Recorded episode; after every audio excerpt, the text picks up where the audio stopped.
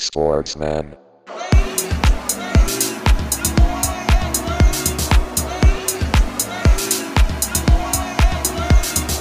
Sportsman.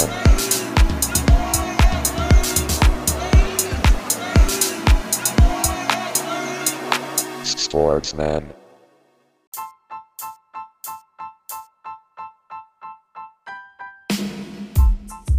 117, Episode 117 der Spielersitzung. Herzlich willkommen zu eurem Sportsmann-Podcast mit dem Thorsten. Servus. Gute. Mit dem Timo Gude Hallo. und mit mir, dem Karl. Hallo, liebe Zuhörerinnen und Zuhörer. Ähm, zu Staffel 6, Folge 4. Ähm, mit dem Besten aus der letzten Woche der Sportwelt. Ne? Das ist ja hier ist ja alles erlaubt bei uns im Podcast. Schön, dass ihr dabei seid, Jungs. Schön, dass ihr wieder am Start seid. Ähm, gibt einiges zu besprechen, aber natürlich äh, könnt ihr euch vorstellen, neben mir steht die Magnumflasche Dom Perignon.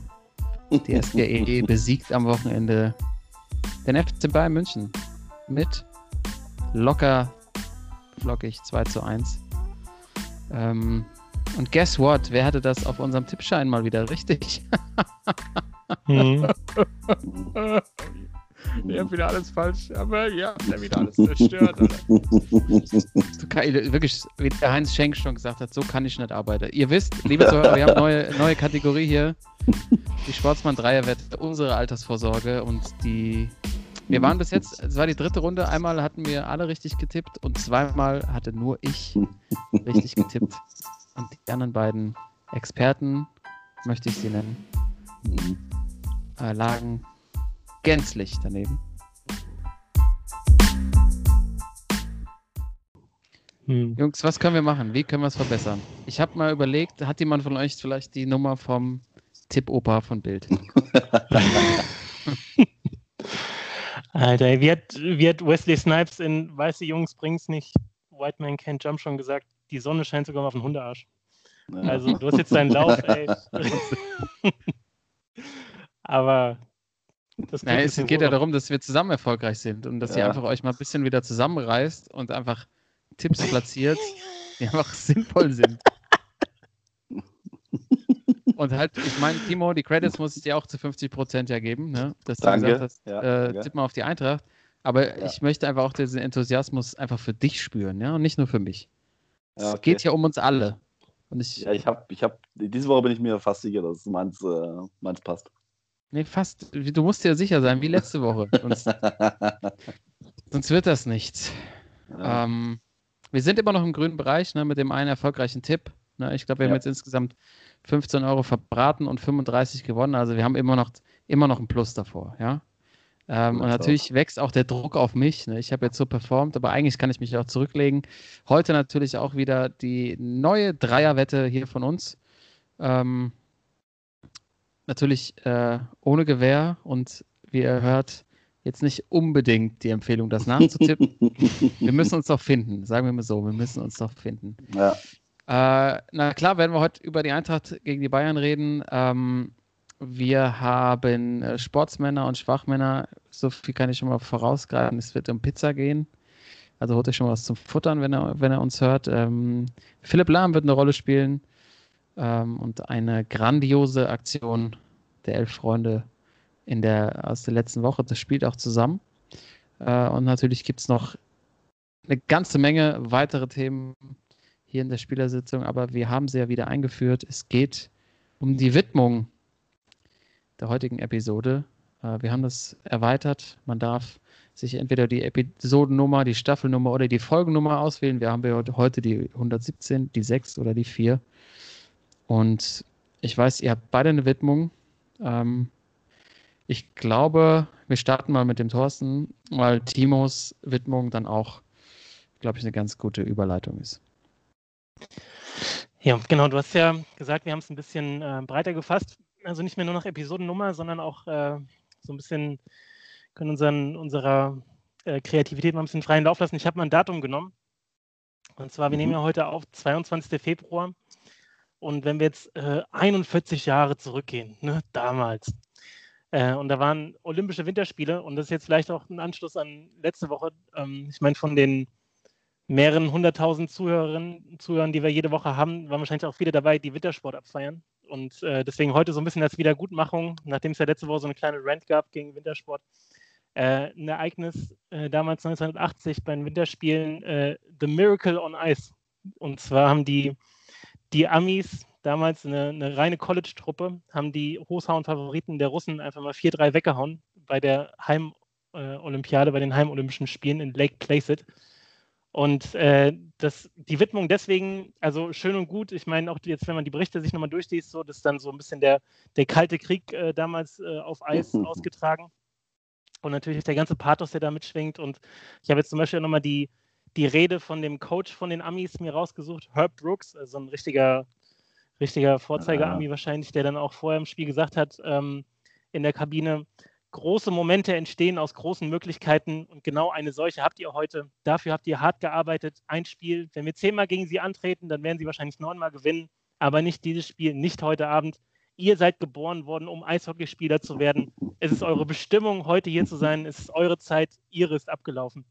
So, und man muss sich natürlich nochmal vor Augen führen, gegenüber die äh, Spornaya, ne, wie sie genannt wird, die Russen, ja. Nationalmannschaft, die vorher die letzten vier olympischen Goldmedaillen gewonnen haben, 16-facher Weltmeister. Und äh, dann kamen die Amis und äh, wirklich so eine, so eine College-Truppe, äh, die dann vorher so richtig, richtig heiß gemacht wurde. Und ich sag mal, das ist vielleicht auch so ein bisschen äh, so ein Moment wie, keiner so Rocky 4, so ein Rocky 4-Moment. Und deswegen auch die Widmung, so diesem übertriebenen Pathos, vor allem in so Ami-Filmen, der halt einen auch so als Kind ja schon so ein bisschen gepackt hat, sodass man dachte, Alter, diese, diese Russen, diese Maschinen und wir hier, die Amis der Westen und so, wir sind die Guten. Und ähm, ich weiß, war ganz nett, da kamen jetzt ein paar Rückblicke auch die ganze, also aufgrund des Datums eben, wie gesagt, vor 41 Jahren Miracle on Ice und ähm, ich hatte Gänsehaut, als die, die, die Rede nochmal gelesen habe und äh, wie die Amis dann da die Russen weggehauen haben und ähm, ja, von daher die Widmung heute an die amerikanische Eishockey-Nationalmannschaft von 1980. Da gibt es auch einen Kinofilm drüber, ne? Ja, ja, der, der, Ami, natürlich, der mit, verfilmt das. Also keine, keine Frage. Mit, mit, Kurt Russell als Herb Brooks. so ein typischer Ami-Film. Äh, den würde ich ja gerne mal. Von wann ist denn der? 2004. Habe ich mhm. echt noch nie gesehen. Oder ähm, von Russell, aber äh, hat er da irgendwie noch. Äh, muss irgendjemand aufs Eis helfen oder hat es noch gepasst?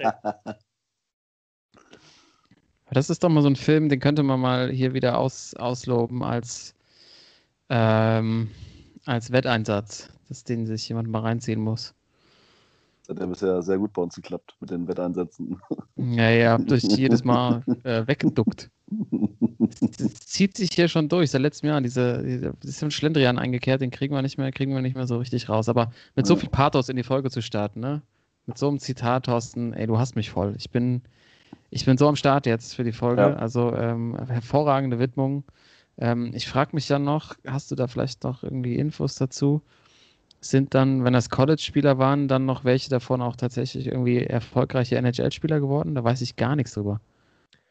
Äh, teils, teils. Also es gab wohl welche, die dann auch direkt danach ähm, ja, einen ganz anderen Weg eingeschlagen haben, weil sie gemeint haben, okay, hier auf dem Höhepunkt ähm, mehr kann nicht kommen ähm, wo dann auch einer dabei war, der dann halt, ähm, ich glaube, das Siegtor geschossen hat und sich danach wirklich zur Ruhe gesetzt hat und dann irgendwann später seinen äh, Schläger von damals einfach versteigert hat für, ich glaube, 200.000 Dollar oder so. 236.000, ja. 236.000 Dollar, genau. Ja. Ähm, also, ja, ich glaube, da waren welche dabei, die dann ihren Weg auch so Richtung NHL gegangen sind, aber ein paar, die dann wahrscheinlich auch, äh, keine Ahnung, eher, was sind dann der Greenkeeper im, im, beim Eishockey?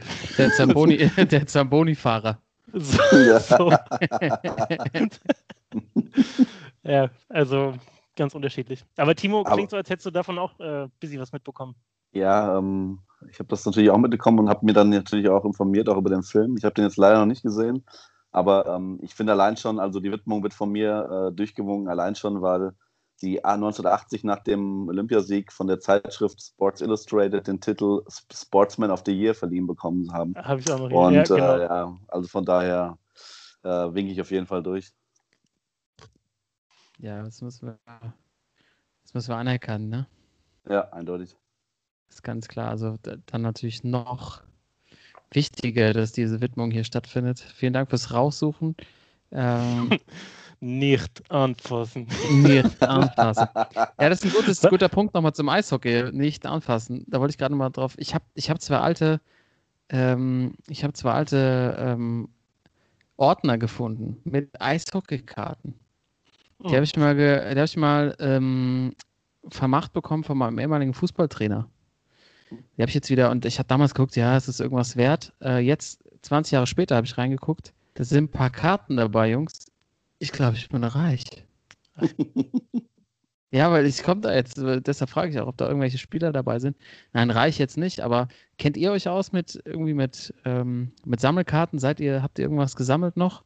Jungs, da könnte richtig was drinstecken. Ich habe eine Karte, die hat das Potenzial, ne? Joe Sakic. Kennt ihr bestimmt Mhm. auch noch. Ja. Rookie-Karte. Ja, Oh, Boah. geht, äh, wird teilweise gehandelt bis 800 Dollar. Boah. Ja, Freunde. Jetzt ist nur das Problem und deshalb hoffe ich auch ein bisschen auf unsere Zuhörer. Es gibt so Rating-Systeme, ne? Da kannst du das so hinschicken, dann werden die so geratet. Da gibt es irgendwie Mhm. von 1 bis 10. 10 ist so das Maximum, aber das kriegst du ganz selten. Da muss der Druck genau sein und die Kanten dürfen nicht abgeschliffen sein und so. Und wenn dann noch so ein Rating kriegst, was gut ist, dann kannst du halt echt erst diese, diese hohen ähm, Erlöse erzielen. Äh, aber ich, äh, ich habe überhaupt keinen Plan. Es ist komplett eigene Welt, in die ich da jetzt eintauche. Aber ich halte euch hier auf dem Laufenden, wie ich mich schlage. Und wenn jemand äh, sich damit auskennt, der zuhört, gerne ähm, direkt äh, Nachricht an uns. Da würde ich mich dann direkt anschließen, weil ich habe ja auch noch äh, von, ich glaube, Ende der 80er und Anfang der 90er so äh, WWF-Sammelkarten. So Oh. Re Rest Wrestling-Sammelkarten. Hast du die auch da gut, äh, hast die gut, äh, waren in so einer Gla Klarsichthülle und so? Vollkommen richtig. Mit, also so richtig, ist ein, äh, eine Glashülle äh, mit jeweils immer neun Karten auf einer Seite, äh, alle auch noch top in Schuss. Und äh, auch zwei Ordner voll, das sind, glaube ich, also locker 200 oder 300 Karten. Ja, da, kann, da kann ein paar Schätze dabei sein jetzt. Hundertprozentig. Ja, der goldene Hulk Hogan, der ist bestimmt was wert. Du hast einen goldenen Hulk Hogan? Ich habe den goldenen Hulk Hogan, ja. Aus welchem Jahr? Ja, von 1989 oder 1990. Und dann habe ich noch den goldenen Under- Undertaker, habe ich noch.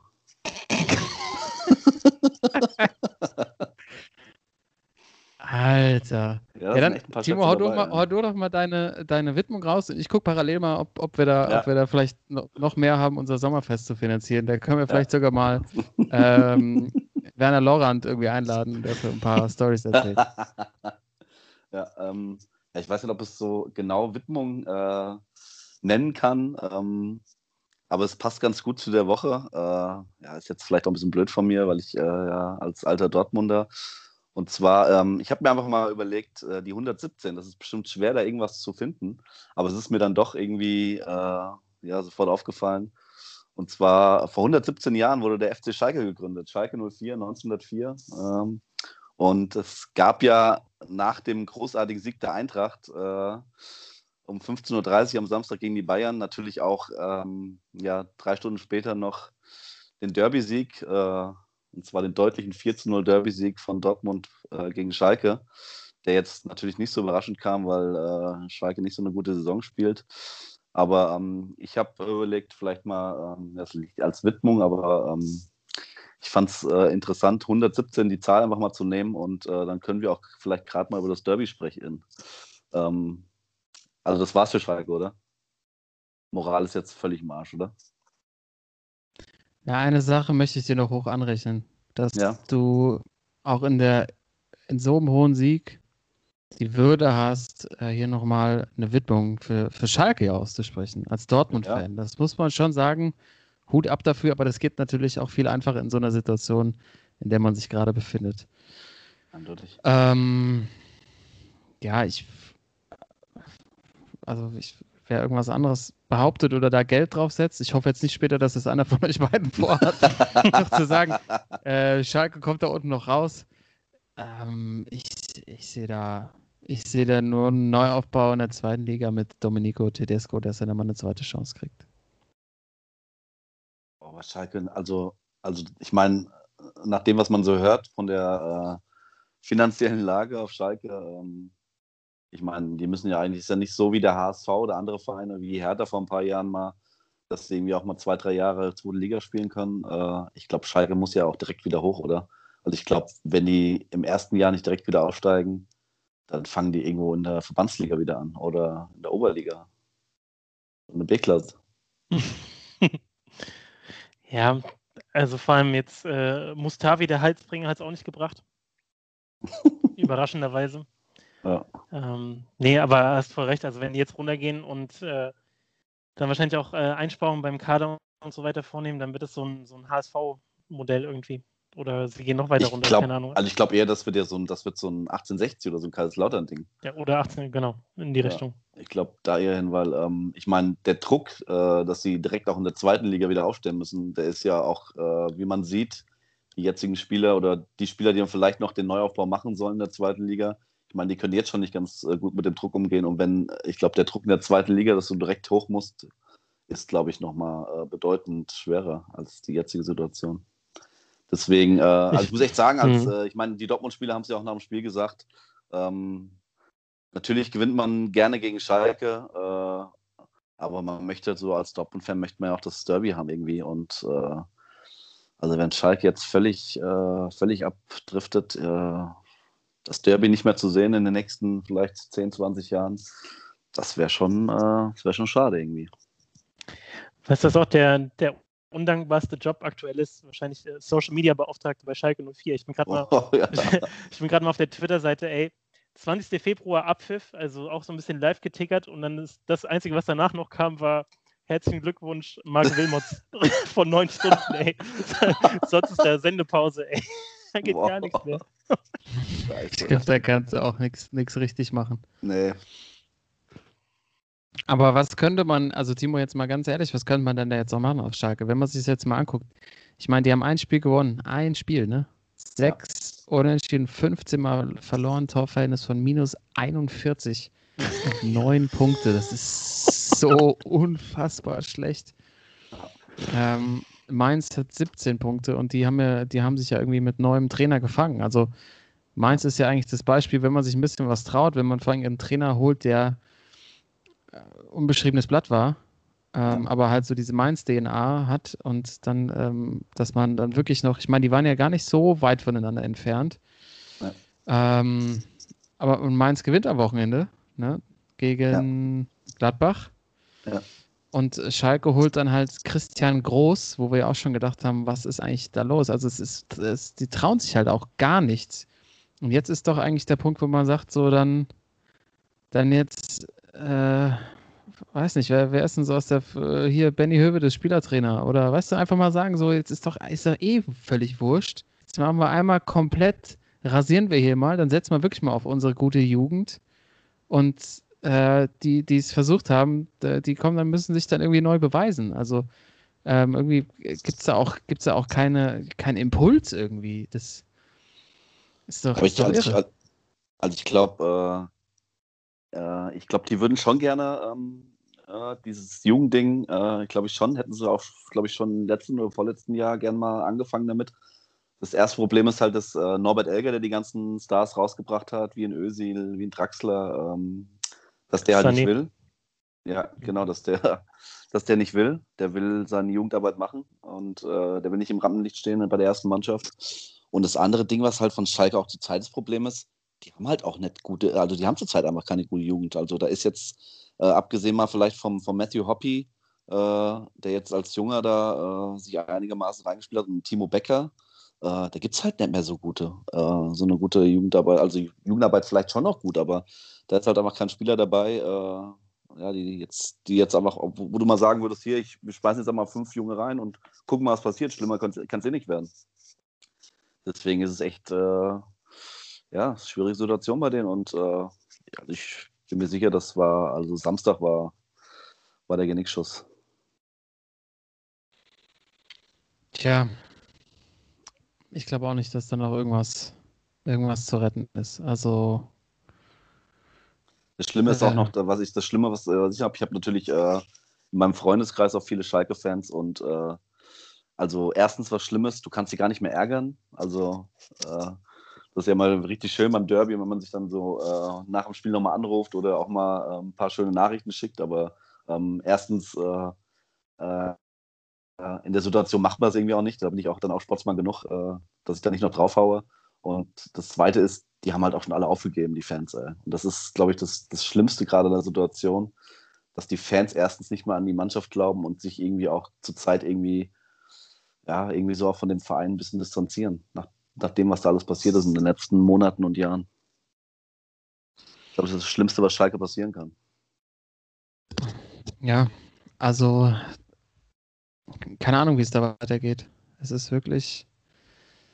Äh, ich habe, also ich, ich, kann mir einfach nicht vorstellen, dass sie da wieder rauskommen und Nein. vielleicht, vielleicht kriegen sie es irgendwie hin, das als ja, als Neuanfang ähm, zu etablieren, aber es wird ja auch erstmal die Frage sein, wie viele Spieler haben da überhaupt Vertrag Liga. für die zweite Liga und ähm, wer will da eigentlich dann hingehen und äh, auf was, ja. äh, was ist die Basis dann wieder irgendwie da langfristig was zu machen, aber Schalke hat es immer wieder bewiesen, dass sie äh, häufig falsche Entscheidungen treffen. Ich hoffe, da sind sie jetzt ein bisschen besser aufgestellt, aber, aber als ich heute gelesen habe, wer da zum Beispiel als Nachfolger für diesen Wiederaufbau gehandelt wird, ähm, wer, ähm, und da Domenico Tedesco wieder drauf stand auf dieser Liste, habe ich mir nur gedacht, also wenn sie das machen würden, dann, dann kann man sie überhaupt nicht mehr ernst nehmen. Der war wahrscheinlich auch nur zweite Wahl hinter Hüb Stevens. Hubschrauber-Einsätze. Ja, dann kommt er wieder. Ja, aber auf der anderen Seite sieht es ja ganz nett aus. Wobei, mir geht es langsam auch ein bisschen auf den Sack, dass die Dortmunder, ey, man findet doch mal eine Linie, Timo. Ey, nicht irgendwie äh, zu Hause, gegen wen haben sie fünf Stück bekommen? Gegen Köln? Ja, äh, gegen dann, Stuttgart. Gegen Stuttgart. Und dann auf einmal waren sie wieder jetzt in zwei Spielen in Sevilla und äh, auf Sch äh, Schlacke irgendwie sieben Buden. Ja, also schön, ja. ist mir zu viel, ist mir ja. zu viel hoch und runter. Und ich meine, Terzic soll ja auch irgendwie Co-Trainer werden ne, unter Rose nächste Saison. Ähm, ich, also den kannst du auch immer noch nicht so einschätzen, wie er jetzt die Saison zu Ende bringt. Also ob er die wirklich äh, über die Ziellinie bringt und die auch ähm, Europapokal noch weit kommen, Bundesliga noch, sagen wir mal, unter die Top 3 kommen oder ob das irgendwie, ja, keine Ahnung, ob es sich halt auch äh, so ein bisschen übernommen hat, so als Cheftrainer. Ich, keine Ahnung, ich weiß nicht. Und wisst ihr, wer mir jetzt, aber wirklich nur mal ganz kurz, kleine Rant nur, wer mir am meisten auf den Sack geht bei Dortmund, Alter, Mats Hummels. Ey, da war jetzt auch wieder, auf The Zone war wieder so ein Feature. Und ich meine, The Zone, ist euch das auch mal aufgefallen? Das ist so der Haus- und Hofsender geworden von Dortmund, so von wegen ja. echte Liebe und noch hier noch eine Doku und da noch ja. was kultiges Kloppo von Borsig, ja. Borsigplatz, genau, Kloppo. Oh, da können wir auch gleich nochmal drauf kommen auf die Liverpool-Doku. Aber Mats Hummels, Alter, der immer so, äh, so als der, der smarte, äh, gebildete, äh, mit den klaren Ansagen äh, ankommt und äh, immer mit seinen schönen Außenrisspässen und hat dann zu Hause, wie heißt seine alte Nummer? Katie Fischer? Katie Hummels. Mhm. Katie Hummels, genau. Ähm, also geht mir auch ein bisschen auf den Sack mit seinen Ansagen. Das wirkt immer alles so konstruiert vom Interview und so. Also ja, entscheidet euch mal für eine Linie, ey, zieht's mal durch. So nicht immer so auf und ab und dann immer so dieses, oh, wir sind eigentlich eine Spitzenmannschaft, aber wir kriegen es doch nicht hin und ähm, dann sieht das wieder ganz gut aus. Auch nicht alles ich schön. Ich gebe es weiter, Toto. Na, mach mal. Außer der Seitfallzieher von Holland, der war, der war ganz nett. Ja, war, war in Ordnung, ja. Ja, okay, kann, man, kann ja. man machen. Ja, also ich, ich, weiß auch nicht, das mit Hummels nervt mich auch, aber ich äh, kann mir auch vorstellen, dass der einfach dass er im Kopf gerade woanders ist. Ähm, ich habe auch gesehen, äh, Kari, Kari Fischer-Hummels, mhm. ähm, die hat äh, jetzt im Schneetreiben in München hat sie sehr viele ähm, Bilder gemacht. Bisschen, bisschen leicht bekleidet für die Jahreszeit, möchte ich sagen. Ich glaube, die hat sich einfach eine schwere Erkältung eingefangen. und er ist einfach hart genervt zu Hause. Er muss irgendwie ständig Suppe und äh, Tees ans Bett schleppen und ist einfach genervt, dass sie halt dass sie einfach nicht richtig angezogen ist. Und dann bist du bei den Interviews auch ein bisschen fahrig und nicht so richtig dabei. Und ähm, ach, Spaß beiseite, nervt mich auch. Er nervt mich auch schon länger. Ja. Weil es so konstruiert ist. Ich fand, ich fand immer, das war wirklich einer der Spieler, den konntest du bei den Interviews echt mal super zuhören, aber mittlerweile äh, finde ich auch, dass es das alles so irgendwie gefühlt so bewusst ist. Mhm. Also, also, immer das, so bewusst sich irgendwie positioniert. Das äh, kann ich schon nachvollziehen, aber. Ja. Oder bei, bei The Zone haut er so gegen die Sponsorenwand, weißt du, so vor der Kamera, um allen zu sagen, so, ich bin hier der Leader und mir geht das alles auf den Sack und so. Mann, ey. Aber ja. und jetzt auch nicht nur, weil das früher immer so die ganzen, die ganzen Mädels waren, äh, die sich irgendwie alle zwei Jahre die Deutschlandflagge irgendwie ins Gesicht gemalt haben und dann gesagt haben, oh, der Mats, das ist so, der ist so goldig und der ist so, das ist so ein toller Spieler und so. Nee, das, deswegen nicht, sondern wirklich, weil er einfach nur nervt mit seinen Interviews. Aber das nur mal am Rande. Ja, und äh, ja, wer uns zurzeit ja irgendwie nett nervt, Karl ist ja die Eintracht, ne? Jetzt hauen sie die Bayern weg, ersatzgeschwächt noch, äh, Silva Ey. nicht dabei, Armin nicht Younes. dabei. Ja, Mann, und äh, ah, du bist doch gerade völlig außer Rand und Band, oder? Hast du es live gesehen, das Spiel? Äh, nee, habe ich nicht. Ich muss zu meiner Schande gestehen, nee, habe ich nicht live gesehen.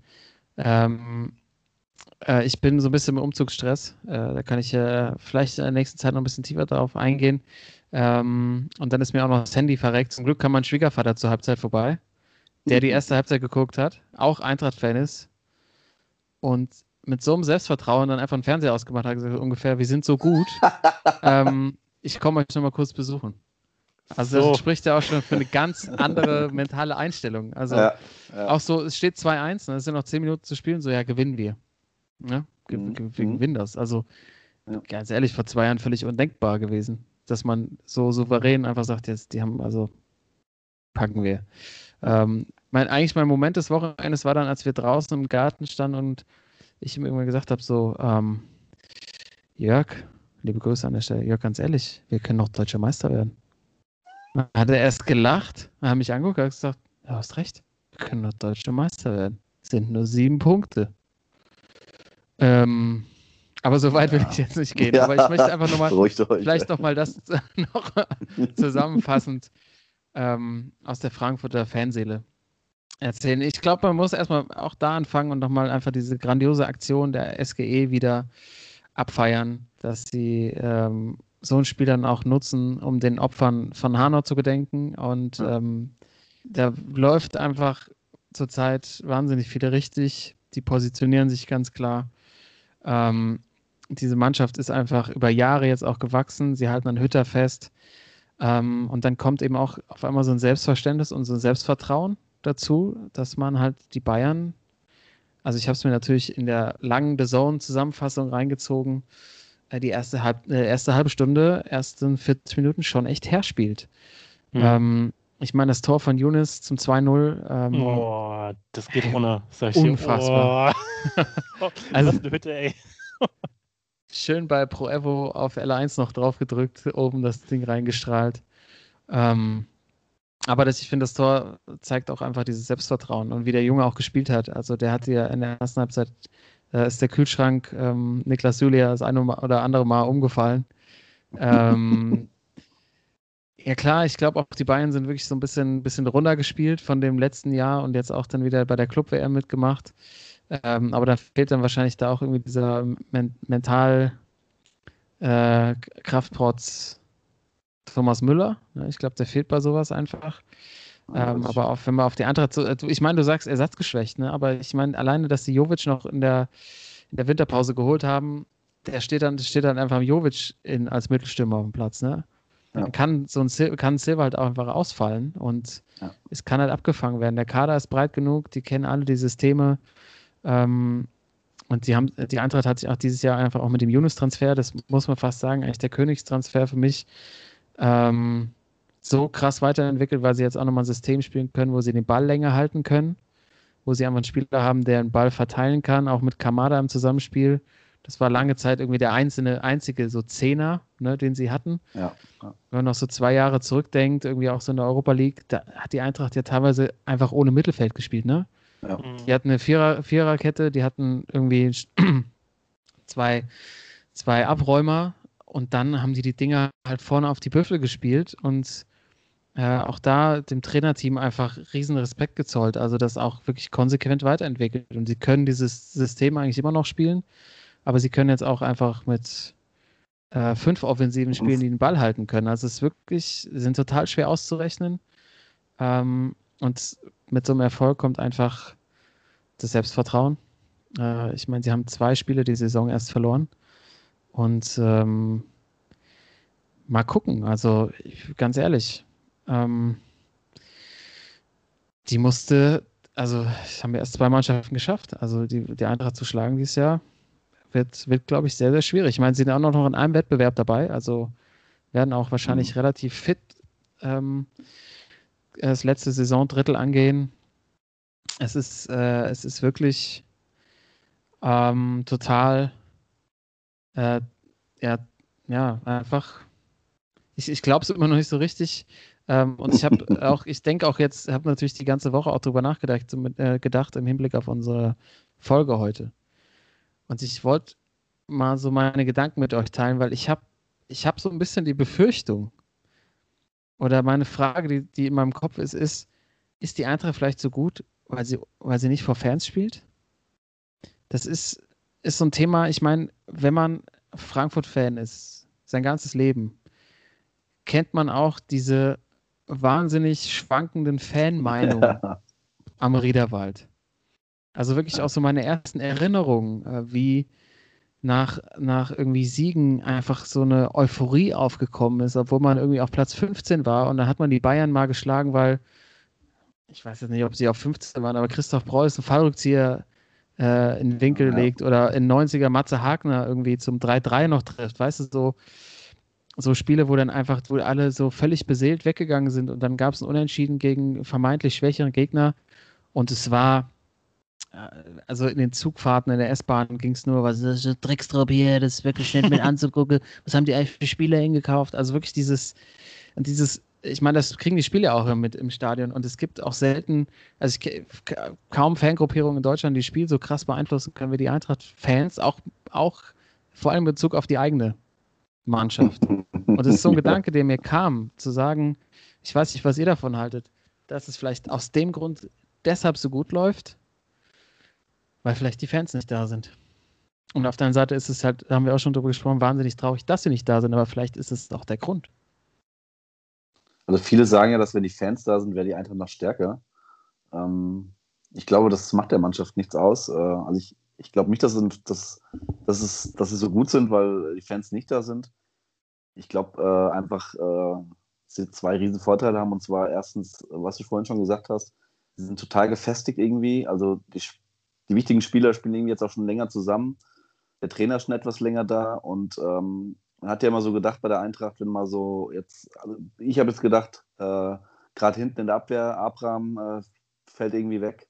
Ähm, das wird ein Problem, aber der Tuta, der hinten spielt, der spielt ja also kein Deutsch schlechter zurzeit. Und ähm, ja, man kann auch irgendwie zurzeit äh, jeden irgendwie reinschmeißen, also fast jeden, ja. Ein Rot hat jetzt auch mal gefehlt, ein Silber hat gefehlt.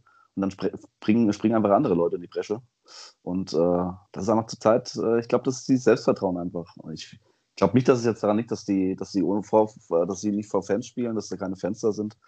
Ähm, ich glaube, das wäre genauso, wenn Fans im Stadion wären. Äh, die Fans würden wahrscheinlich äh, alles auseinandernehmen da zur Zeit, aber ähm, ich glaube einfach dieses, dieses Gefestigte, auch die Ruhe so ähm, in der Stadt, das ist, äh, hast du eben gerade schon angesprochen, das war ja jahrelang nicht so. Ähm, ich glaube, es ist schon ein bisschen ruhiger geworden auch so. Ähm, weil äh, natürlich auch die Leistungen in den letzten Jahren st stimmen. Und äh, ja, das, da kommt einfach eine, zurzeit eigentlich vieles zusammen.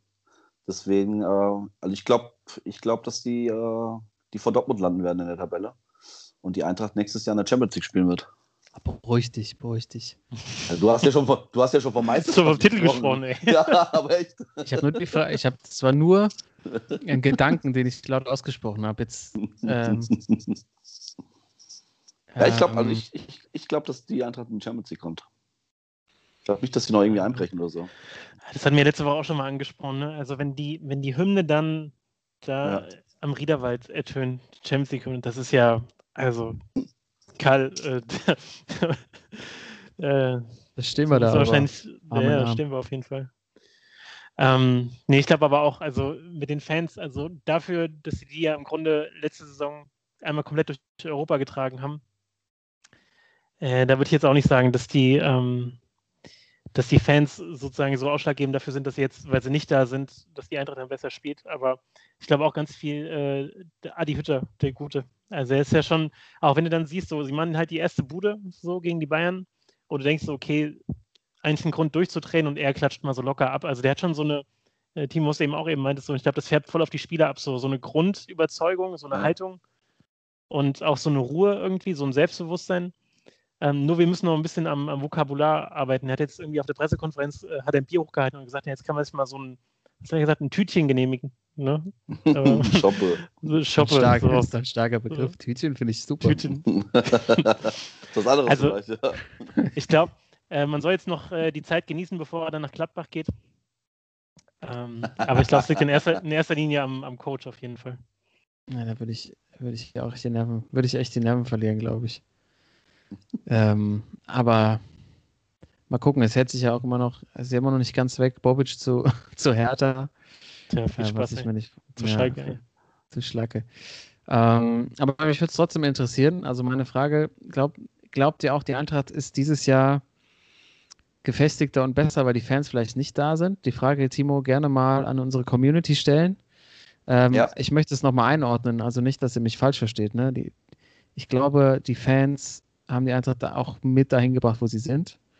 Ähm, vor allem halt durch diese wahnsinnigen Europa League Choreos, wo man einfach, äh, damals ja auch irgendwie in Hamburg gewesen, so einfach wahnsinnig stolz war auf diese, diese Mannschaft und es hat sich halt auch in der Fankultur, finde ich, total was verändert. Ähm, und was du auch gesagt hast, Timo, diese Ruhe, die jetzt da ist, auch so in der Stadt, die haben ja. irgendwie die Fans auch so ein bisschen übernommen. Also man ist irgendwie geduldiger geworden mit der Mannschaft. Ja. Ähm, wahrscheinlich ist es einfach noch immer so die Prägung, die ich habe, ähm, dass da wirklich, also ja, ich weiß noch, natürlich. dass ich im Stadion war bei Spielen und äh, die, die Mannschaft hat gut gespielt. Dann haben die zwei Konter irgendwie nicht richtig ausgespielt. Es stand irgendwie unentschieden, also lagen noch nicht mal zurück. Dann ist innerhalb, weil zwei Konter nicht richtig gelaufen sind, innerhalb von fünf Minuten die Stimmung irgendwie so gekippt.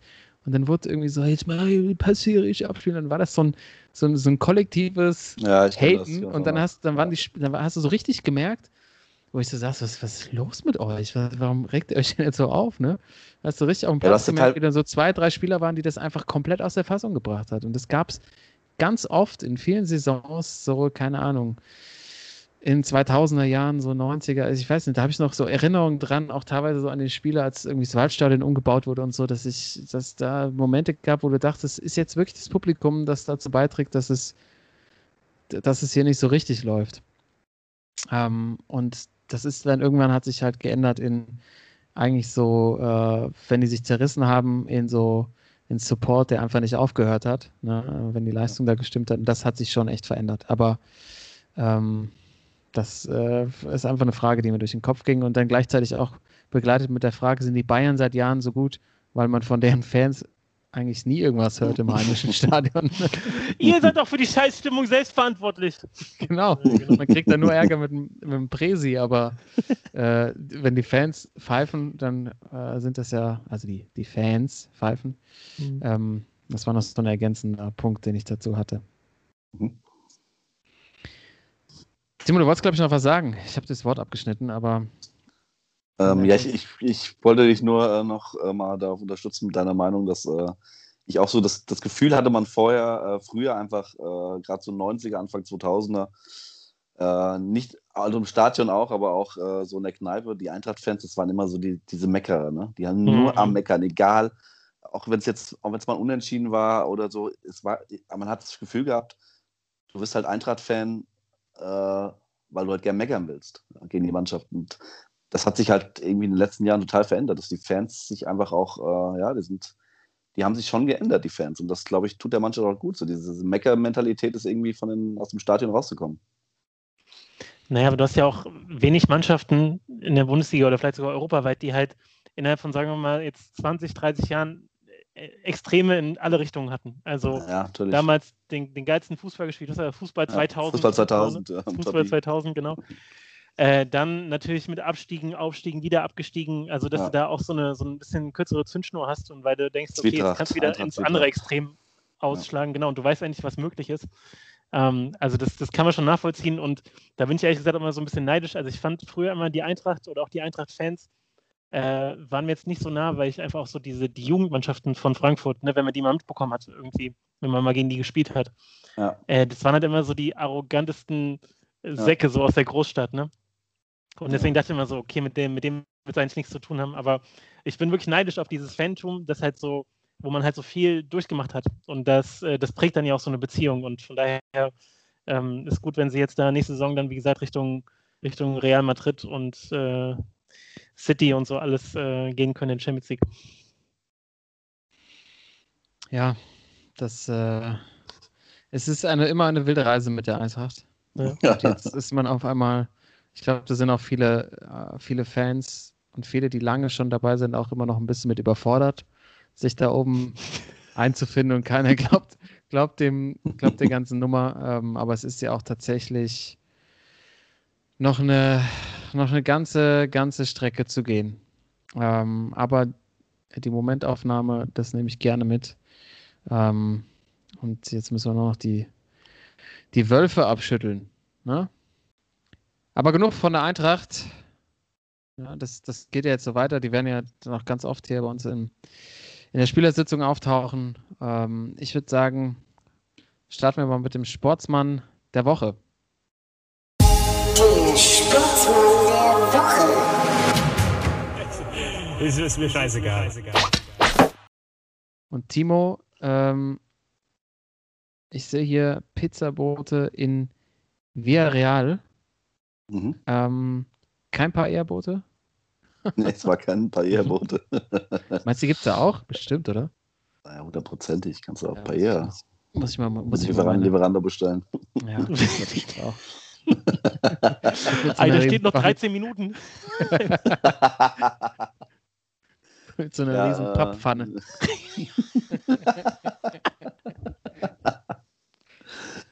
Ja, ich bin, äh, ich bin drauf aufmerksam geworden und zwar war am Donnerstag ähm, die Europa League of the Zone und es lief das Spiel äh, Molde gegen Hoffenheim, die äh, aufgrund der Pandemie in Villarreal gespielt haben. Warte mal, kannst du diesen Satz, kannst du diesen Satz nochmal wiederholen? Es lief Molde. Gegen- Es lief das äh, Europa League-Spiel am Donnerstag zwischen Molde und der TSG Hoffenheim, die aufgrund der Pandemie in Villarreal gespielt haben. Ey, das ist, das ist es. so falsch. Das ist alles einfach so falsch. Ey, Verrückt, oder? das ist super, ja. Äh, crazy, ja. Und äh, ja, äh, irgendwie so äh, 20. Minute, Hoffenheim führt 1-0. Ähm, liegt Gacinovic, ein ehemaliger Eintrachtspieler, auf dem Boden verletzt und die Kamera fängt ihn so ein und zoomt so ein bisschen näher dran. Und äh, man sieht aber nicht nur die Betreuer, die an Gacinovic irgendwie so ein bisschen rumschrauben, sondern äh, man sieht auch den Stadion-Eingangsbereich und da kommt auf einmal ein Mann rein mit Maske und zwei Pizzen in der Hand der sich äh, suchend umguckt und äh, ja, da war auf einmal ein Pizzabote im Stadion, wieder der erstens wieder der reingekommen ist, bei diesen ganzen Kontrollen von der UEFA. Ist das, erste Mal, finde ich, überragend, wie also meine Idee war, dass er vielleicht sogar irgendwie über den Zaun geklettert ist mit der Pizza irgendwie, die erst rübergeschmissen hat und dann ins Stadion rein ist. Und äh, dieser Blick von ihm, dass er wohl ins Stadion kommt und sieht, wo er da ist. Und dann natürlich meine Frage an euch: Wer bestellt denn äh, um, während dem Spiel eine Pizza? Ich meine, in der Kreisliga ist es ja, äh, ist ja schon mal passiert, dass, äh, dass der Auswechselspieler dann mal eine Wurst isst. Aber beim Europapokalspiel äh, auch äh, nicht zwei heimische Mannschaften, sondern zwei äh, ausländische Mannschaften, äh, die zwei Pizzen, auch noch zwei Pizzen bestellen. Also crazy und für mich äh, der Typ überragend, dass er da die Pizza ins Stadion bringt und völlig erschrocken ist, wo er denn ist jetzt. Ja, ich glaube, das kommt daher, weil der ist, das ist ein Norweger. Das ist ein Norweger. Ja. Ja, der hatte, also der, der, die, das Trainerteam von Molde, Ja. die haben so ein, äh, so ein Ritual, die machen so Video, Videoschulung oder so nochmal so Videoanalyse und essen dabei immer Pizza. Und haben aber vergessen, dass sie ja nicht zu Hause spielen. Also es war ja Heimspiel von Molde, sondern in Villarreal und haben dann halt bei Lieferando Pizza bestellt. Die hat es, die App hat die automatisch getrackt, aber. Und ähm, dann ist der Pizzafahrer halt losgefahren und kam dann aber halt, halt 24 Stunden später an, weil die Strecke ist ja ein bisschen Ja. und äh, hat auch nicht richtig drauf geachtet und ist dann halt da gelandet, in Villarreal im Stadion. Und deshalb guckt er auch so verdutzt, weil er hat es irgendwie nicht zusammengekriegt und ja, war dann halt am falschen Ort. Das ist die einzige Erklärung, die ich dafür habe. Anders, an einen anderen Ansatz habe ich Oder, nicht. oder natürlich das, äh, also hört sich alles logisch an, aber es kann auch natürlich auch sein, dass die, Gerne. dass die Molde, dass die Molde-Betreuer sich am Abend vorher so einen eingesoffen haben, oder, dass sie gedacht haben, sie spielen Champions League und sind Ja. Mittwochabend dran. Und dann hat er halt einen Tag gebraucht bis Donnerstag und dann war halt Donnerstag das Spiel, weil sie Europa League spielen. Und deswegen hatte ich mich auch so gewundert, dass der Hoffenheim Ja. auf der anderen Seite ist und nicht Ja. irgendwie Menu oder so. Genau. Genau. Hm. Ich finde es beides, beides gute Theorien. Ähm, Ja. Anders kann ich es mir jetzt nicht erklären. Und das war halt einfach irgendwie Fan, der sich reingeschlichen hat und es wird einfach, vielleicht kontrollieren die auch einfach viel weniger ne, bei den Stadien, Ja, weil da kommt ja sowieso keiner. Ja, ich würde auch sagen, der wird einfach, also einer, der das Spiel einfach gucken wollte und sich halt so ausgegeben hat als Pizzaverkäufer. Oh. Und deswegen einfach reingekommen ist. Oh, ja. Wurde einfach durchgewunken, so von wegen, ja, davon hat jemand was bestellt, ich muss hier durch, ja, wird langsam kalt. so, weil so, du brauchst ja jetzt kreative Wege inzwischen, um ins Stadion zu kommen. So. Ja. Hey, das ist, Ja, sehr gut, das, ist, das könnte das sein, ist ja. der Top-Ansatz. Ich glaube, das ist es Ja. auch gewesen. Stimmt, das ist die Idee, ins Stadion reinzukommen. Da wirst du durchgewunken. Heiß und fertig, ich muss durch hier, ey. Ich muss am Ende noch selber zahlen. 30 Minuten Policy. Ich muss hier rein. Oder nimmst einfach vier Stück mit, gibst einfach den Jungs am Eingang hier jeder Pizza. Die, Bestechen. müssen, ja- die haben ja nichts zu tun. Kannst du Ist schön okay. Pizza? Beim Geisterspiel Security sein. Hast es geschafft. also, das ist ein Traum. Ja. Ja, da können jetzt die ganzen eingesetzt werden, die sonst nur irgendwelche, irgendwelche Klos bewachen. bei, den, bei den normalen Oder Spielen, hier bei, bei mir beim. Rewe um die Ecke, da hast du teilweise so 20 Security-Typen, da kannst du ein paar abstellen. Ja. Genau. Oder Ja. die, Fre- die, die Freigänger. Genau, genau. Aber das ist, das, was, was, könnte, was könnte man noch machen? Also ich finde, Pizza ist ja schon mal, ist ja schon mal ein guter Ansatz, ein bisschen sportfremd. Einfach so, weißt du, da hast du, Timo, zum Beispiel für dich, ne? Du hast da hinten im Auto, bist der Trainer, hast ja immer den Ballsack hinten drin liegen, ne? Ja. Einfach Jogginganzug, Ballsack drüber, Kappe auf, Maske an, einfach durchlaufen. Und der Vorteil ist sogar, wenn du, äh, es gibt ja so sechs Bälle-Säcke und äh, so zwölf äh, Bälle-Säcke, du kannst ja sogar äh, noch jemanden mitnehmen hinten im Ballsack. Da kannst, kannst du zweit rein. Lässt einfach hinten noch einen verschwinden im Ballsack, der hat die, nimmt sich zwei Bälle noch in die Hand, äh, den machst du hinten in den Sack rein und dann bist du zu zweit im Stadion. Ja, wie der eine, den, Bier mit. Den ihr im Kofferraum mitgenommen habt, wo das? Genau. nach, nach Frankfurt, ey. ja. Beim MSV, ey.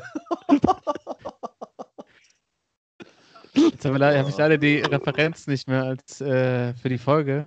Ähm, also wer neu dabei ist, einfach alle Folgen von uns nochmal hören. Ja. Gibt eine legendäre Geschichte von Timo. Ich glaube, im letzten Sommer war das, ne? War vom FSV Frankfurt, Bornheimer Hang. Genau, Ähm, FC Gießen. Legendäre Geschichte auf jeden Fall.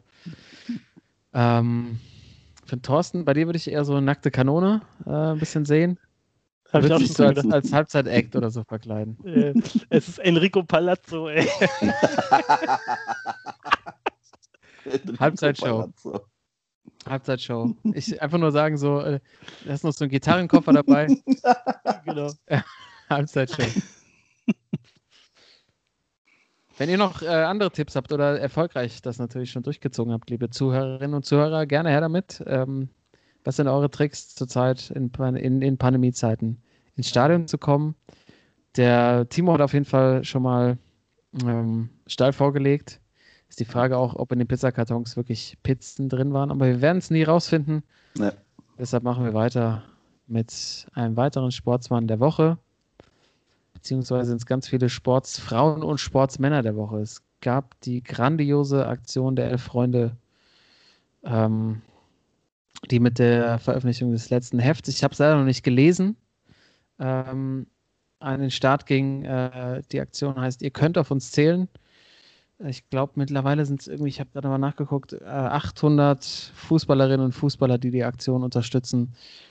Ähm, quasi an alle ähm, homosexuellen Spielerinnen und Spieler ähm, bei einem Outing Unterstützung zu bekommen und eben nicht äh, irgendwie angefeindet zu werden oder was auch immer. Ich meine, eigentlich ist es ja völlig verständlich und eigentlich auch äh, zu erwarten, dass, dass sich so eine breite Masse dahinter stellt. Ähm, aber es ist auf deiner Seite auch immer noch Wahnsinn eigentlich, dass diesem Thema so viel. Ähm, Interesse beigemessen wird, aber eine wahnsinnig tolle Aktion. Äh, ich hoffe tatsächlich, ähm, dass es vielleicht mal dazu führt, dass es, dass die Spieler das auch trauen. Ähm, und äh, eigentlich, eigentlich aber auf deiner Seite es auch schade ist, dass es, dass es halt, ich meine, wenn man jetzt, wenn man sich statistisch mal in Deutschland anguckt, ne, ähm, wie viele Leute in einer gleichgeschlechtlichen Partnerschaft leben, müsste man eigentlich auch davon ausgehen, dass unter diesen 800 Personen ne, aus dem Profifußball, die sich dieser Aktion Ja. angeschlossen haben, auch da eigentlich wahrscheinlich auch welche drunter sind. Ja. Ähm, die entweder äh, einen Mann oder eine Frau lieben. Und ähm, man kann irgendwie nur hoffen, oder ich, ich hoffe es mir, dass wir, dass es vielleicht irgendwann mal in diese Richtung geht, dass sich da einfach wirklich aktive Sportler mehr, mehr trauen. Ich meine, bei Frauen, äh, beim Frauenfußball ist man da schon echt einen Schritt weiter. Ähm, aber es ist wirklich echt eigentlich irre, ähm, dass es im Profifußball der Männer ähm, in der aktiven Laufbahn ganz wenige gibt, die es gemacht haben und auch tatsächlich, muss man leider sagen, mit echt negativen Ergebnissen und ähm, Thomas Hitzesberger eigentlich so der bekannteste, hat es ja erst nach der Karriere gemacht und relativ, auch relativ, ähm, ja, irgendwie unter dem Radar geflogen, ne, mit der, mit der Aktion. Ja. Ähm, aber jetzt Präsident vom VfB Stuttgart, ähm, ich weiß nicht, also wie, wie, wie ihr dazu steht, ich glaube, wir können auch einen direkten Übergang machen äh, Ja. zum Thorsten äh, mit dem Schwachmann der Woche und dann, glaube ich, können wir das Thema mal kurz hier in der Runde diskutieren. Also erstmal der Jingle für den Schwachmann der Woche. Das ist doch eine Frechheit! Ich weiß nicht, was der Blödsinn soll. Also, Die spielen in zwei und drei, die Spiele waren nicht stark wie eine Flasche leer. Der Schwachmann der Woche. Und jetzt der Thorsten mit dem entsprechenden Kandidaten. Wen haben wir denn da?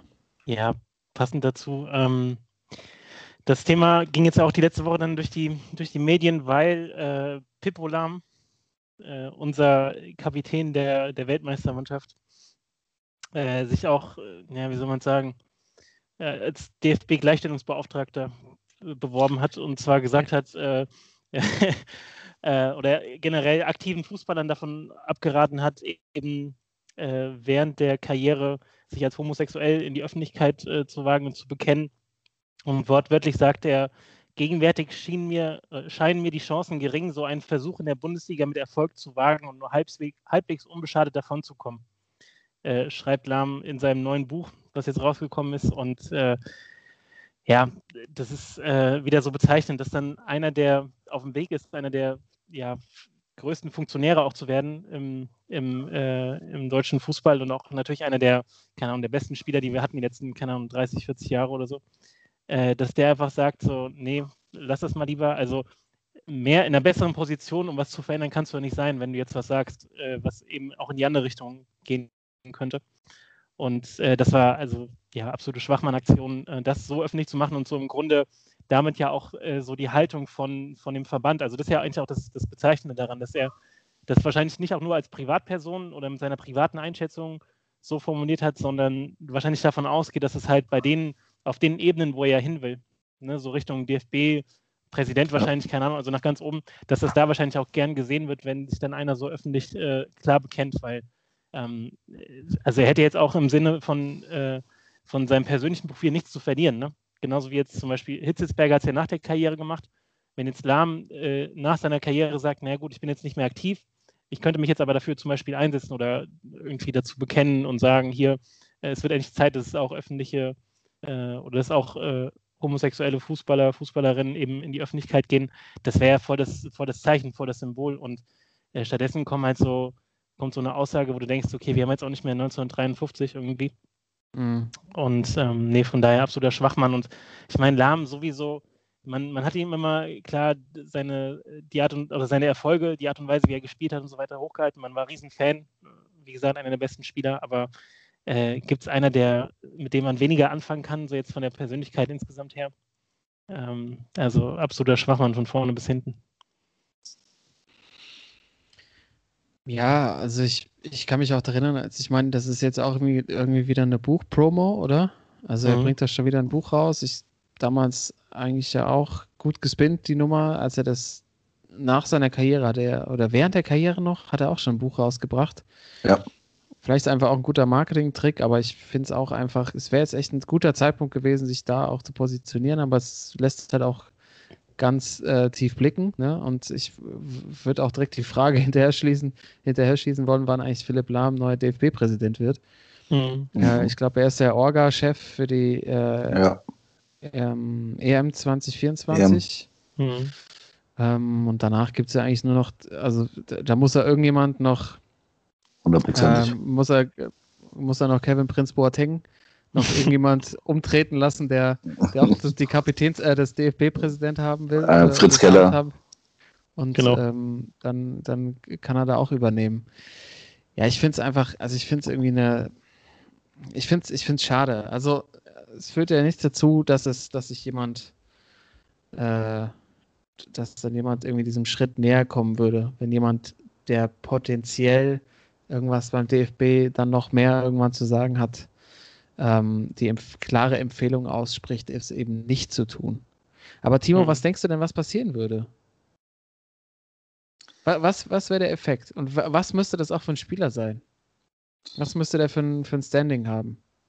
Also ich, ähm, ich glaube schon, dass das, äh, das im Stadion, äh, also ich, ich glaube jetzt zur Zeit wäre es vielleicht sogar ganz gut, äh, das rauszubringen, weil du hast keine Fans im Stadion. Ich glaube schon, dass durch, äh, weil es gibt im Stadion so viele Idioten. Ihr kennt das ja auch, wenn du, wenn du mit, zum Stadion fährst allein schon im, äh, im ähm, Zug und in der Bahn und äh, die Jungs haben was getrunken, in der Gruppe fühlen sie sich stark. Also es gibt so viele Idioten. Ich glaube schon, dass das ähm, im Stadion zu, äh, zu dummen Sprüchen führen würde. Aber ich glaube in der Öffentlichkeit, äh, also ich hoffe nicht, dass es ein Problem wäre in der Öffentlichkeit. Aber ich glaube, ich glaube, das ist, also man, man geht dann gerne sofort auf die, auf die Fans und schaut, okay, was könnte da für eine Reaktion kommen und äh, viel, Pro also problematischer, aber ich glaube, mehr Gegenwind würde dann einfach auf den Platz kommen, weil das ist halt dieses übertriebenste Macho-Business und äh, alle sind prollig unterwegs und äh, je prolliger, desto besser meistens auf dem Platz und äh, das ist ja auch ein Vorteil jetzt, dass man mal so über die Außenmikros ein bisschen mitbekommt, was für eine Sprache da auf dem Platz überhaupt vorherrscht. Also das geht ja auch im Amateurbereich schon los, dass da gerne mal so ein bisschen Trash-Talk am Start ist, aber dann äh, jetzt zum Beispiel bei Barca, ne? die haben es ja gefetzt ohne Ende, Ja. als sie gegen, gegen Paris äh, richtig einen draufgekriegt haben. Äh, das ist, da wird in der Sprache gesprochen, die wird einfach von den Medien draußen nicht aufgegriffen, so von dem ganzen, äh, also in der Sportschau wirst du nie einen Einblick dafür bekommen, was für Begriffe auf so einem Platz äh, gesagt werden. So, und ich glaube, das ist eher das Ding, dass dann, wenn du mit irgendwie 21 anderen Spielern auf dem Platz stehst, dass davon wahrscheinlich 15 so gepolt sind und so voll Adrenalin sind äh, und dir da irgendwelche Sprüche an, an, an den Kopf hauen, dass du dann wahrscheinlich eher wirklich, äh, naja, wenn du dann nicht so das Selbstbewusstsein hast, äh, da vielleicht auch so ein bisschen dran zugrunde gehen kannst. Also ich glaube, so Fans ist, glaube ich, gar nicht so das, das Ding. Ich glaube, das könnte ich mir schon vorstellen, dass es dann auch im Stadion ähm, 50-50 oder ja, nicht, nicht mal nur 50-50, sondern dass da einfach die Mehrheit auch sogar dahinter Ja. steht. Aber dass es halt auf dem Platz, glaube ich, äh, schwierig wäre. Ähm, äh, ja, glaube ich auch, bin ich bei dir. Diese, dass, das, äh, dass die Sprüche natürlich, äh, ja, ich meine, jetzt nicht irgendwelche dummen Sprüche so gegen Schwule oder Lesben auf dem Platz, äh, das gehört natürlich nicht dazu, aber dieses, diese Fäkalsprache, ich meine, das kriegst du ja schon so mit, ne? Ähm, Mhm. aber, ich, aber ich finde, da könnte der Fußballer was machen, ne? Also ich meine, die haben es jetzt auch mit dem Thema Rassismus gemacht, dass äh, wenn jemand rassistisch beleidigt wird, dass das Spiel entweder dann abgebrochen wird, die Mannschaft geht vom Platz oder so. Warum nicht dann Mhm. auch, äh, warum nicht dann auch in dem, äh, wenn jemand, äh, wenn man weiß, dass jemand homosexuell ist und der auf Platz in die Richtung beschimpft wird, warum nicht dann auch in die Richtung gehen und sagen, okay, dann wird entweder die Mannschaft bestraft, die oder der Spieler bestraft, der das gemacht hat, oder die Mhm. Mannschaft geht halt geschlossen vom Platz. Also das ist, da, da kann der Fußball auch noch viel mehr machen. Ja. Mal im Rassismus versuchen, im Thema Rassismus probieren sie es ja und das, äh, ich meine, es geht zumindest schon mal in die richtige Richtung. Äh, Mhm. So richtig weit sind wir noch nicht gekommen, aber ähm, warum nicht auch in dem Thema dann solche Regeln oder solche Mhm. Ideen einführen? Und man sieht ja auch, dass es ein, dass es halt ein Prozess ist. Also als äh, Kevin Prince Boateng vor ein paar Jahren den Ball genommen hat, irgendwo in den Genau. rangehauen hat und dann sind sie mit Milan komplett runtergegangen, da war das noch so was Besonderes irgendwie. Und jetzt hast du zum Beispiel auch äh, Istanbul gegen PSG war das ja, glaube ich, ne, wo sie dann auch runtergegangen sind, Genau. weil der, der vierte Offizielle da sich äh, in der Wortwahl vergriffen hat. Also ähm, das, das braucht immer mehr solche Fälle, aber es muss halt irgendwie mal angestoßen werden. Und ich kann mir, also bin ich ganz bei dir, das kann schon dadurch auch angestoßen werden, auf jeden Fall. Ja. Aber ich ähm, fand deinen Punkt eben wahnsinnig interessant, Timo, dass jetzt eigentlich der perfekte Zeitpunkt wäre, ne? Ähm, weil ja, du keine die, Fans die hast. Fans sind nicht da. Ja. Ja. Also, go! Go for it! Ja. ähm, ja, es ist, äh, ich meine, ich, ich habe keine Ahnung, ich habe immer so, ich habe den Eindruck, dass es am Ende irgendwie wahrscheinlich ein richtiger Superstar sein muss, der das, der das macht. Ähm, aber ja, ganz ehrlich, ganz ehrlich, wenn das wäre Zlatan- das, das, das, wär- das wäre der allerkrasseste Boss-Move. Überleg dir mal, der, der irgendwie der absolute der ähm, Oberproll. Ja. der Oberproll, der, der sich irgendwie darüber auch irgendwie äh, positioniert, irgendwie der absolute Boss zu sein, sagt dann, äh, by the way, I'm gay. by the way, okay. ähm, da wird es wahrscheinlich auch überhaupt keine, da wird es wahrscheinlich auch gar keine Diskussion geben. Dann wäre es einfach so, okay, dann würden alle hinterherkommen und es wäre nie ein Thema, weil mit Slattern wird sich keiner anlegen. Das wäre eine große, großartige Aktion. Ähm, Ja. ja. mal gucken, mal gucken, was da noch kommt. Ähm, aber Ja, aber die Aktion ist schon, also die Aktion ist schon mal mega. Also die, die Freunde da gestartet hat, echt äh, Hut ab. Geht in die richtige allem hast- Richtung schon mal. Hast du eigentlich so einen, so, so einen Kernasi wie Max Kruse, der sogar fürs Ja. Äh, sich ableuchten lässt und voll dahinter steht? Und dann hast du so einen Lahm, der dann so als Vorzeigeprofi gilt, äh, kommt dann mit so einer, mit so einer stockkonservativen Aussage daher. Also ähm, da sieht man auch mal, wie, wie da die Persönlichkeiten auch unterschiedlich sind. So. Ja, ich habe äh, ich hab, äh, zufällig heute Morgen im Radio nochmal, da war er in irgendeiner Radioshow und wurde live interviewt heute Morgen. Und ähm, da ist er natürlich dann auch mal wieder so zurückgerudert, aber ähm, das Ja, der labert auch die ganze nimmt, Zeit das nur, nimmt, das nimmt man dem halt nicht ab, ey. Also das Ja, Schwachmann halt. absoluter Schwachmann. Ja, er weiß, er weiß jetzt schon, er weiß jetzt schon, wie das Spiel gespielt wird beim DFB und ähm, Ja, ist, genau, da, ist auf einem die, guten Weg. Die Idee finde ich echt, ja, die, also das, äh, das läuft alles darauf hinaus, dass der irgendwann mal der wahrscheinlich starke Mann beim DFB sein wird. Die geht auf jeden Fall in diese Richtung. Ja, also natürlich hier auch von uns. Ähm, ihr könnt auf uns zählen, ganz klar. Ja. Sind wir natürlich auch voll dabei hier in der Spielersitzung. Ja. Ähm, Freunde.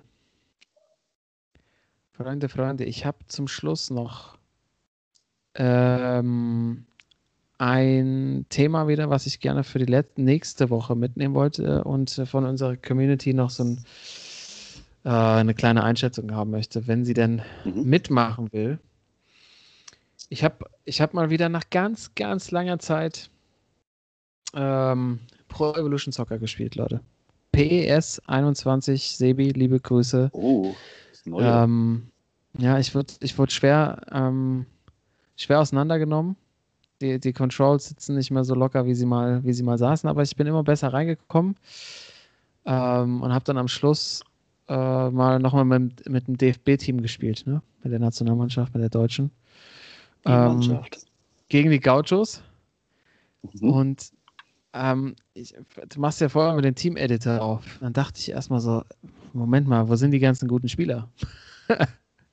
ähm, also Armin Younes und so, die waren noch nicht dabei, aber es ist schon so, dass ich denke so, ach du Herr, ach du Herr je, wie sollen das werden im Sommer äh, bei der EM? Das ist doch keine Mannschaft, mit der man was reißen kann. Ähm, und dann habe ich tatsächlich aber mit der Mannschaft, habe ich das letzte Spiel habe ich gewonnen mit, mit, mit dem Viererpack von Timo Werner. Ähm, Unser Torschützenkönig. unser Torschützenkönig. Viererpack, er hat mich am Schluss dann mal nicht hängen lassen. Aber auch dann die Fra meine Frage, Timo Werner jetzt ja auch bei Chelsea sehr unglücklich, sagt auch nochmal im Interview, ich glaube das zweite, was ich zu dem Thema schon von ihm gelesen habe, England ist so viel schneller, England ist so viel härter. Ähm, und die Frage, ähm, müssen wir, also im Hinblick auf die Europameisterschaft, ne, da ist ja eigentlich schon Timo Werner unser Nummer 1 Stürmer. Und sonst sehe ich da auch keinen. Äh, das, also das kann, das wird doch nichts. Wie soll das was werden? Und ähm, ist, ist so ein bisschen auch die Tatsache, dass Havertz und, äh, und Werner bei Chelsea äh, ja noch nicht gescheitert sind, aber so eine sehr, sehr schwierige erste Saison haben, äh, ein Beweis dafür, dass die Bundesliga echt ähm, ganz schön abgehängt ist. Also es sind natürlich jetzt irgendwie zwei Themen, die ich hier aufgreife.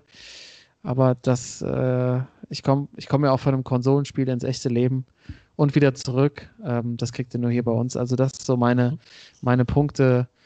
Ähm, nach, deutsche Nachwuchsspieler irgendwie oder eigentlich in der Bundesliga etablierte Spieler sind die overrated, weil sie in England ähm, die Kurve nicht kriegen. Und bedeutet das auch, dass wir, oder was wir, dass die deutsche Nationalmannschaft bei einer möglichen Europameisterschaft im Sommer, ähm, die er mitnehmen sollte als äh, Neuausrichtung, wie der FC Schalke vielleicht auch.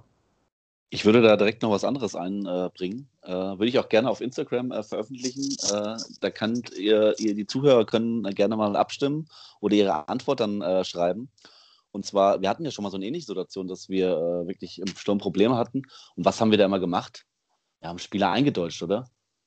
So, oh. schon dann die. Also, bumm. Also, ähm, ich meine, ich habe heute jetzt äh, gerade erst gehört, dass äh, Jamie Musiala, der, äh, der hochgelobte Bayern-Youngster, ja irgendwie jetzt äh, eigentlich ein Engländer, auch schon für die deutsche Nationalmannschaft, äh, U16, glaube ich, gespielt hat, jetzt sich vielleicht für die deutsche Nationalmannschaft entscheidet. Ähm, was denken denn eure ja, deutsche Schäfer und sowas, ja. genau.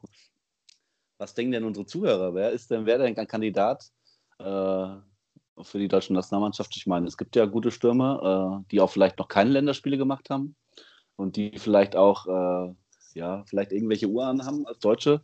Äh, Fände ich mal interessant, äh, wen die Zuhörer denn äh, da in, als deutschen Sturmhoffnung bei der EM vielleicht auch zum Eindeutschen, ja. Also, wie gesagt, hatten wir ja schon.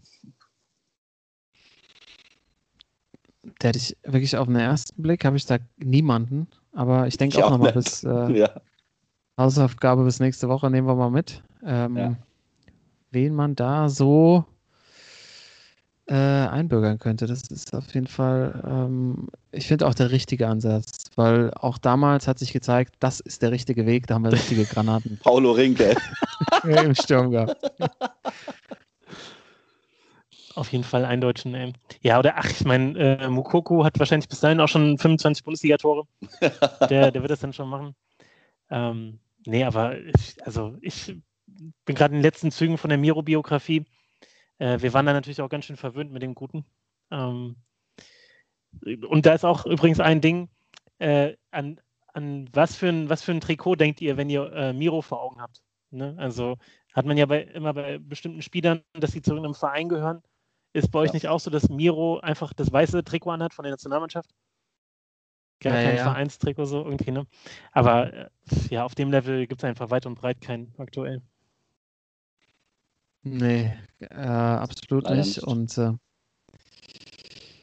wir, äh, wir als Hausaufgabe nehmen uns das auf jeden Fall alles mal mit. Ja. Ne? Und sagen mal, wen, wen man da so Vielleicht gibt es auch so ein paar, vielleicht noch ein paar Spieler, die man auch wieder zurückholen könnte, ne? Also mhm. aus der, vielleicht aus der, aus der Rente. Vielleicht ist der ja. Miro vielleicht für so ein Turnier nochmal zu haben. Ich glaube, der ist topfit. Ähm, also immer her damit. Ja, wobei, mit euren. Mal, also wir haben doch, wir haben doch äh, den aktuell heißesten Stürmer äh, ganz Europas bei uns in den Reihen mit äh, Eli Gündogan. Der, der schießt so alles kurz und klein in England. Also ich mache mir da gar keine Sorgen. So. Okay. Aber es gibt den City Gündogan und es gibt den DFB Gündogan, so wie es den äh, Barca-Testegen gibt und den Nationalmannschaftstestegen. Ja, mhm. ähm, das mhm. sind zwei unterschiedliche Personen. Das sind vielleicht auch ähm, Zwillinge. Man weiß es nicht genau. Also äh, gute Frage muss man, also ich, das ist ja noch ein bisschen hin. Ne? Wir, erstmal jetzt fangen wir mit den Stürmern an und dann wenn, wenn wir da keinen finden, dann überlegen wir uns Alternativpläne, ähm, wie man da sonst noch so vorne reinstellen könnte. Das als Hausaufgabe. Vereinsheim ähm, macht zu. Oh, wir müssen noch wir tippen. nächste Woche wieder. Oh, ja, wir müssen noch Karl. tippen. Hey, wir müssen noch tippen. Ja, ja. Also, Guck mal, wollte schon zur Ruhe setzen. Komm, da haut mal eure Tipps raus. Fangt ihr mal an. Ich hab, da lege ich mich jetzt mal zurück, leg die Füße hoch und ähm, guck mal, was ihr, was ihr da jetzt als nächstes wieder verzapft. Boah, also ich bin ja gerade auch wieder wie so ein, wie so ein, äh, also einfach nochmal 16 und freue mich, wenn immer Dienstag und Mittwoch die Champions League-Hymne ertönt. Also dieses ganze abgehobene ja. Fußballbusiness völlig ignorieren, einfach, einfach durchziehen, einfach gucken. Also eigentlich muss man Champions League tippen die Woche. Und da sind ja auch wieder ein paar nette Spiele dabei. Wir haben jetzt zum Beispiel Atletico Chelsea, was natürlich ein absolutes Hammerspiel ist für ein Achtelfinale. Wir haben ja. äh, Lazio Bayern, Atalanta, Real und Gladbach City. Äh, ich würde mal, Atletico, Chelsea ist so ein reines Unentschieden für mich. Boah, bin ich total bei dir. So nämlich. ja. Wobei, Timo, ich habe bei dir immer das Gefühl, du winkst das hier so durch und hast parallel noch so 25 Wetten laufen, so wer mehr Einwürfe hat. Nee, Gelbe Karte also in den ersten bin- 10 Minuten, okay. Ich bin da bei dir. Ich habe auf die, auf die Begegnungen geguckt äh, und äh, ja, das hat mich auch, dieses Unentschieden hat mich auch angelächelt. Ich, Unentschieden. Ja. ich habe aber was anderes. Ähm, ich bin nämlich gerade, ich bin da anders nochmal dran gegangen, weil ich habe, äh, mein erster Tipp war ja irgendwie Regionalliga. Ich habe auch Rot-Weiß Essen gegen Leverkusen damals im Pokal, habe ich hier Rot-Weiß Essen beide Treffen. Dann, äh, Bund, dann bin ich ja mit, da bin ich in die Bundesliga gegangen, habe mit der Eintracht Erfolg gehabt. Jetzt bin ich dann, habe ich gedacht, da hast du in der Bundesliga Erfolg, bleibst bei der Wie mit Bundesliga. der eigentlich Eintracht Erfolg gehabt. Freiburg, ja. Ach so, ja. André ja. Silva ja, ja, trifft okay, und ja, Eintracht zweiten, ja, damals. okay. Ja. Mhm. Und dann bin ich in der Bundesliga geblieben und habe äh, auf Freiburg getippt, das war auch nichts. Deswegen äh, gehe ich, geh ich jetzt mal in die dritte Liga. Ich, ich versuche jetzt mal in die dritte Liga. Oh, da, da, ist, da ist jedes zweite Spiel eh verschoben. Also, Und da ist, da ist nämlich, gibt's am, da gibt es Mittwoch ein Nachholspiel. Kaffee Dynamo. Dresden, Dynamo Dresden gegen Bayern München 2 gibt es dann nämlich. Das ist der Stoff, aus dem gute Scheine gemacht sind, ey. Da steckt die Altersvorsage drin. Dynamo Dresden gegen Bayern 2, Alter. Und, Jens Jeremy, was war der damit bitte? und äh, das Überraschende ist, dass Dynamo Dresden ein Heimspiel hat gegen Bayern 2 und Dresden alles gewonnen hat in den letzten Wochen, was eigentlich auch ein, was eigentlich, eigentlich auch ein Ausrufezeichen dazu soll, dass man es nicht tippen soll. Aber ähm, Dresden hat zu Hause eine Quote von 2,20. Deswegen Musst gehe ich spielen. auch gehe völlig, völlig, völlig gehe ich mit Dynamo Dresden Heimsieg gegen Bayern 2. Das ist diese Woche mein Tipp, ey. Das, das ist brutal, Alter. Dynamo Dresden gegen Bayern 2, ey. Jawohl, Heimsieg Dynamo, ganz klar. Ey, das ist, du läufst mir wieder eiskalten Rücken runter bei euren Tipps, wirklich. Das ist nicht zu glauben. Junge, Junge, Junge, es ist wirklich. Ich mache jetzt gerade den Fehler. ne? Ich war jetzt, glaube ich, so erfolgreich, weil ich nicht auf Quoten geguckt habe. Ich habe einfach getippt. Genau. Und wenn ich hier so, dann, weißt du, ich kriege ja auch immer Probleme, wenn ich Quoten sehe. Wenn ich hier Gladbach City sehe, ne? Schöne Auf Gladbach, 9 oder? 5er Quote auf Gladbach. Und dann sieht man auch mal, was ein Standing gerade Real Madrid nur hat. Gegen Atlanta Bergamo 2,95 nur. Junge, Junge, Junge. Ah, ich bin, ich tendiere ja nach der Folge heute so auf, äh, auf Schalke zu tippen. Gegen Stuttgart. ah, jetzt habt ihr mich hier. Ähm, Das war auch früher immer so beim, beim Pferderennen, so, weißt du, da hast du ja meistens so zehn Rennen am Tag. Und so mm, die ersten hast du so ein bisschen, ja komm, ist noch okay. Dann so beim fünften, sechsten kippt die Stimmung langsam. Und dann so Richtung- achtes, neuntes Rennen, da musst du alles rausholen und dann zehnten nochmal alles drauf, ey. Ach, ach, ach, ach. Mm, Ich tendiere so ein bisschen ne, auf die beiden äh, Champions League-Teilnehmer, Leipzig und Gladbach. Mhm. Die ja ähm, spielen beide diese Woche, ne? Die spielen Leipzig- gegeneinander. Ja, ich meine, am Wochenende spielen sie gegeneinander, gell? In der Champions League. Nee, Spielt nur in Gladbach. der Champions League spielt nur Gladbach. Mhm. Ja, gegen City. Ja. Ja, mach doch Torschütze Gündogan. Du großer Gündogan-Fan. Gündogan trifft und City gewinnt. City gewinnt. Haben die denn? Sag mal, das Quote, quotenmäßig, kann man da überhaupt was rausholen aus dem Ding? Äh, Gündogan trifft, Man City gewinnt 2,80. Ja, ge äh, da Boah, gehen wir stabil. doch für. Den finde Ja. ich gut. Den finde ich gut. Ja, sehr gut. Ähm, wollte ich jetzt nicht überspringen. Ähm, wir müssen hier zusammenhalten. Äh, der Schein trügt. Schau- Schauen wir mal. Was, setzen wir wieder einen Fünfer, oder? Fünfer, ja, komm. Ja, ganz Ja. solide. Ganz solide durchtippen. Ähm, ich glaube, wir haben auch äh, in letzter Zeit mal einen Schein ähm, hier geteilt bekommen. Der hat, glaube ich, auch gewonnen. Leider der hat richtig äh. abkassiert. Achso. Ah, Der, hatten, der, äh, der hatte alles richtig. Also ein, äh, Zuhörer von uns äh, aus dem schönen Fürth, ähm, der Bananuel, Manu, ähm, der hatte, äh, ich glaube, fünf oder sechs Dinger mit äh, sogar Leicester gewinnt gegen Liverpool und Arsenal gegen Leeds äh, und auch auf die Eintracht getippt damals. Ähm, und was es kaputt gemacht hat, war unser Sieg. Der, der Chelsea hat, glaube ich, 2-0 gewonnen. Und wir hatten ja der Handicap Chelsea. Gegen Newcastle, Und, genau. Genau, und er hatte aber 0-2 Handicap. Das heißt, ihm hat Ah, genau ein, ein Tor. gefehlt äh, für den, das dicke Ding. Ja. Ei, da ist natürlich die Stimmung, jeden da Fall- kippt die Stimmung. Ja, da kippt Ja. sie wieder. Da kennt sich jemand aus hier. Der Pferdetipper Todo. ah ja, gut, ihr Lieben. Dann Jawohl. zieht durch die Woche. Viel Spaß mit der Champions League. Viel Spaß mit unserem Podcast. Wenn ihr Anmerkungen, Anregungen oder Fragen habt, dann meldet euch einfach bei Facebook oder bei Instagram. Ihr kriegt wieder die Links zu den besprochenen Themen. Und wir hören uns dann nächste Woche wieder. Danke fürs Zuhören, eure Sportsmänner. Bis dahin sagen Peace out. Ciao. Ciao, ciao. Sportsman.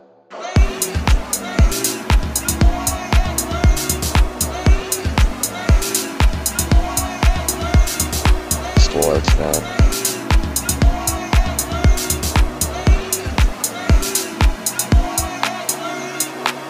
Sportsman.